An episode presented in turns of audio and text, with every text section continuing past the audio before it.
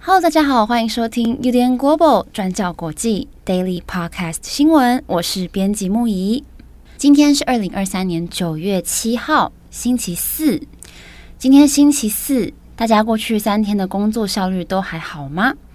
有一种说法是，星期四的时候工作效率会是整个星期的最低点，不知道大家同不同意这句话呢？不过无论如何，明天就是星期五了，大家一起加油！好，我们今天要带来两则的国际新闻。今天第一则要来看美国。美国政府在九月六号的时候宣布，要取消一个阿拉斯加石油钻探租约，来保护野生动物的栖息地。那虽然这个决定受到很多环保人士还有原住民的赞赏，不过还是引起了不小的争议。那也并不是所有的原住民都赞成这个决定，那是为什么呢？我们今天就来看这个争议点在哪里。那另外第二则呢，我们要来看中国还有英国。最近中国有网络红人演出了网络短剧，叫做《逃出大英博物馆》。这个是在讲一个拟人化的中国玉壶藏品，它逃出了大英博物馆，然后在英国要寻找回家的路，然后最后成功回到中国的故事。那这个影片推出之后，不管是中国官媒啊、微博，还是英国的媒体，都有在讨论。好，今天第一则，先来看美国。美国内政部在九月六号的时候宣布，要来撤销前总统川普批准的在阿拉斯加七项石油跟天然气的钻探租约。这份租约当中要进行钻探的位置是在阿拉斯加州的北坡。北坡是美国最大而且没有受到人为干扰的原生态公有地，而预计这个钻探的地区也是很多灰熊、北极熊、驯鹿还有候鸟等等这些大量野生动物的家园。那钻探的范围面积高达一千三百万英亩。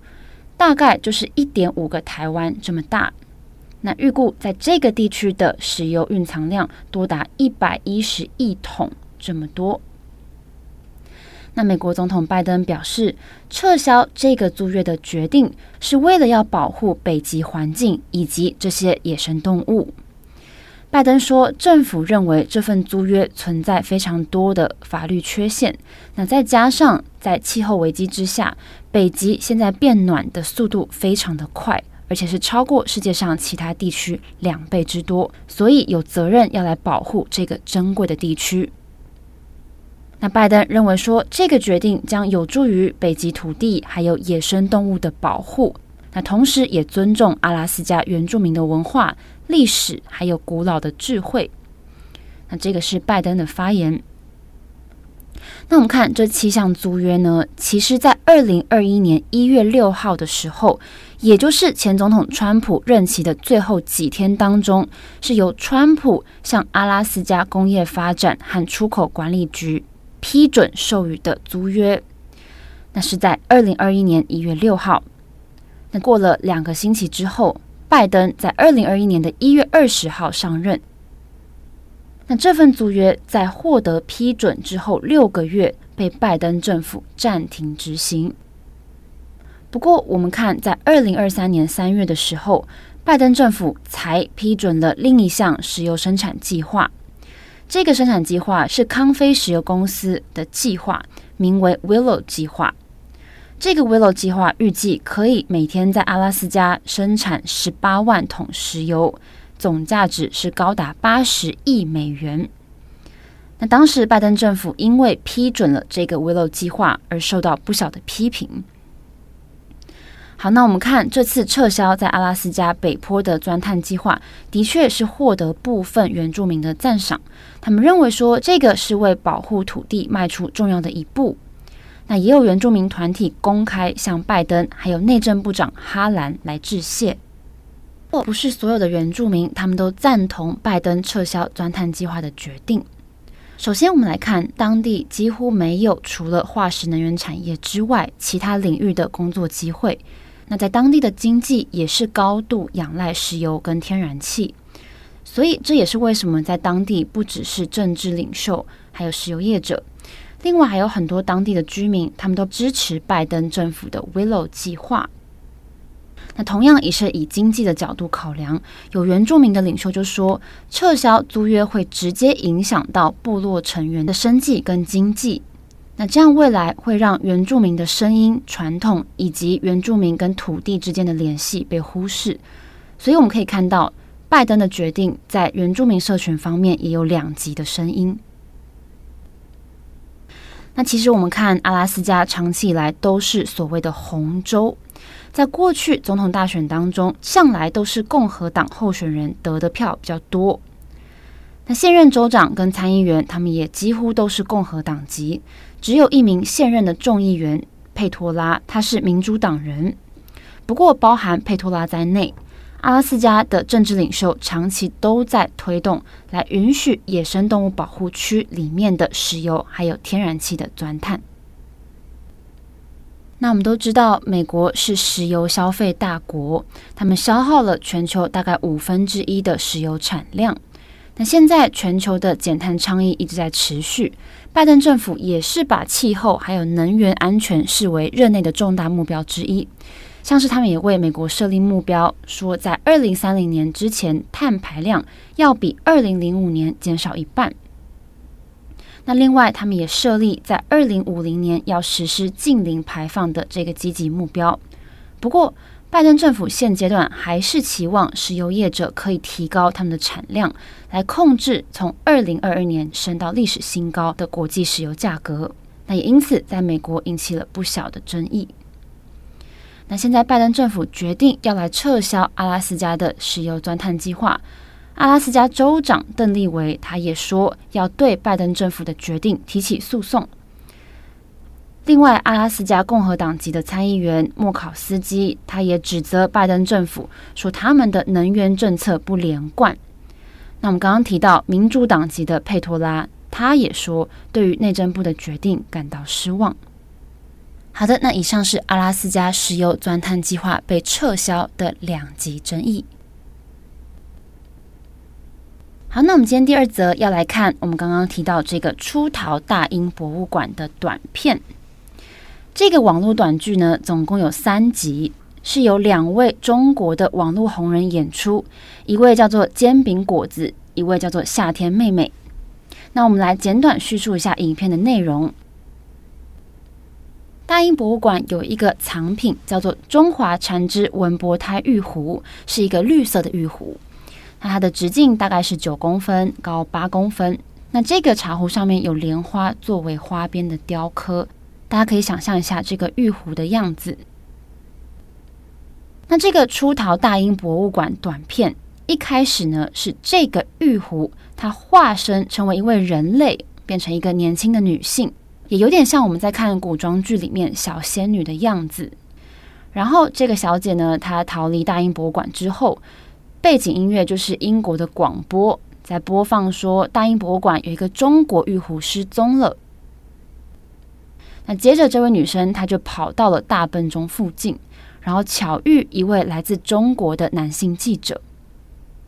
那她听到这个记者讲中文，就立刻把他抱住，然后跟他说：“家人，我在外面流浪了好久，我迷路了，我不知道怎么样才能够找到回家的路。”那一开始，这个中国男子他想要打电话回大英博物馆通报，说他找到这个玉壶了。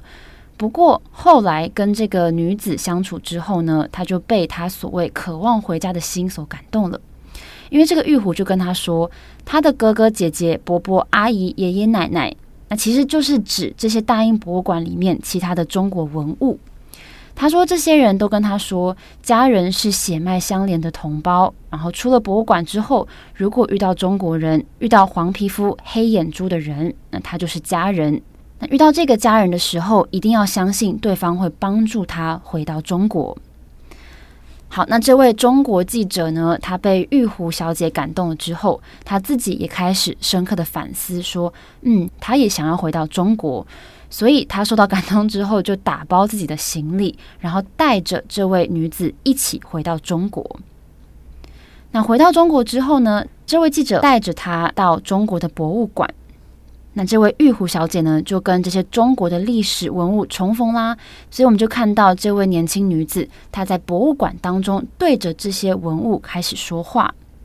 比如说，她又跑到唐大马的雕像前面，跟这个大马说：“唐小马说，他跟唐大马已经分开一百六十三年的时间了。”那唐小马就说：“在英国，每当博物馆晚上关门的时候，那些洋人走了。”我就会在博物馆里面一直跑，一直跑，回想几百年前我们一起跑遍江山的时光。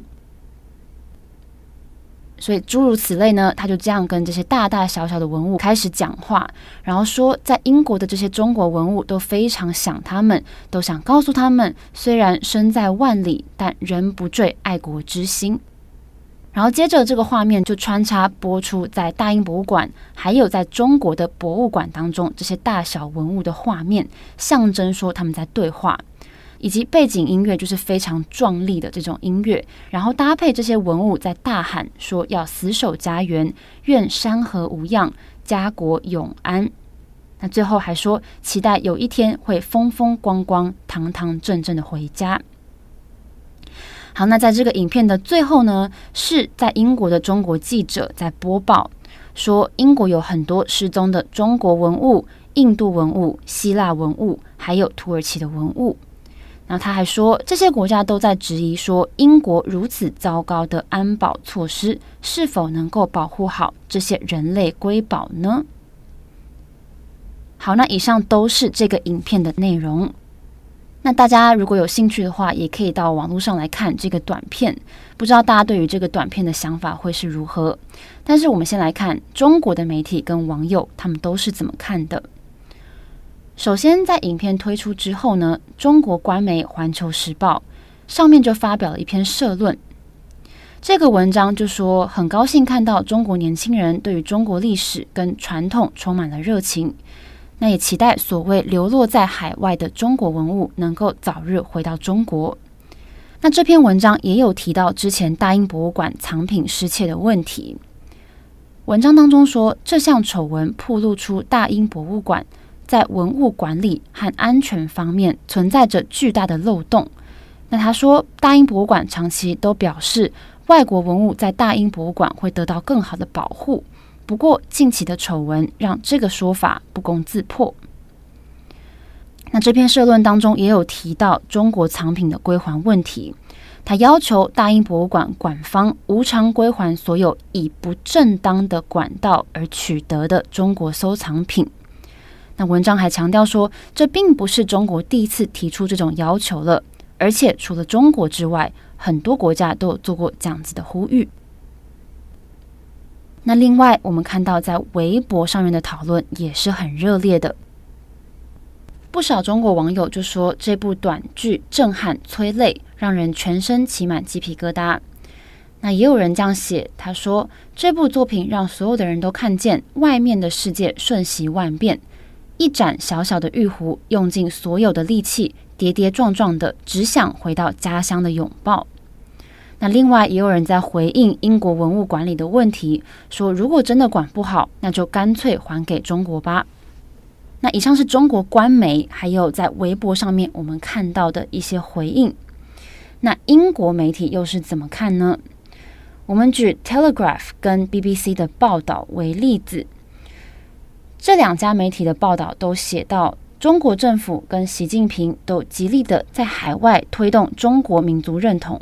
再加上中国跟西方国家的关系持续紧张，所以可以看得出来，中国民族主义情绪高涨，还有文化遗产的所有权，这个也成为在中国公众讨论当中热烈的话题。那另外还是有很多专家跟英国的政治人物都出来说，对于历史文物还有藏品的管理跟保护，英国绝对是一个安全的地方。而另外呢，这个玉壶本身也掀起了讨论。这个玉壶，它其实是一位来自苏州的玉雕大师于挺，在二零一一年的时候制作的。然后在二零一七年的时候，受到来自大英博物馆的邀请，才正式把这个玉壶收录为博物馆的馆藏。所以就有网友在说，虽然这个玉壶有精细的雕刻跟呈现，那这个制作过程也是使用到差点失传的玉雕技艺，其实是相当珍贵。不过它并不能被称为文物，而是现代艺术品。好，那大英博物馆目前是没有针对这个中国的短剧发表任何的回应。不过可以说，这个短片毫无疑问的让英国在文物管理方面的争议再次的进到了中国公众讨论当中，而且中国人对于这些争议的回应其实也越来越热烈了。好的，那以上就是今天的两则新闻更新，谢谢大家的收听。那节目的最后呢，要来跟大家小小聊一下舞台剧。大家平常有看舞台剧的习惯吗？我在上个礼拜天的时候，跟我的父母到国家戏剧院看了一场舞台剧，叫做《清明时节》，是清明节的清明，清明时节。不知道有没有听友那天也在国家戏剧院一起看这部剧？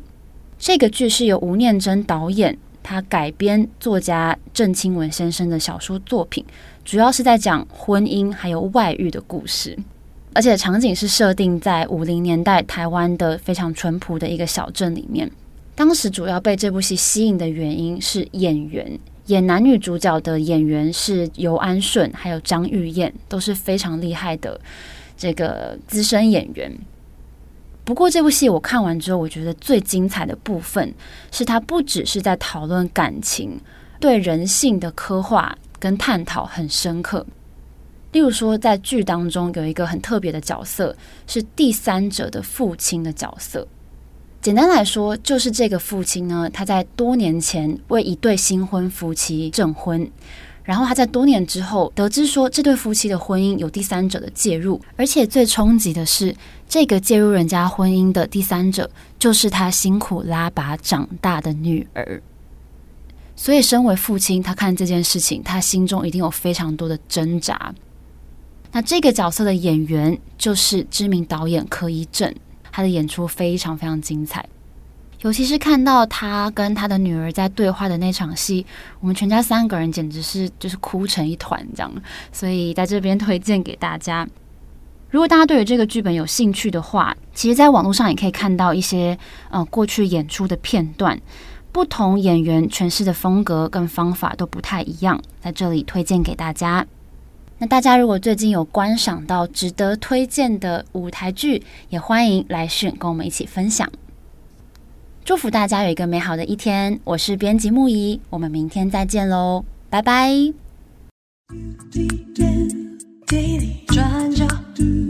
Global，转角国际新闻，Global。hands to sing.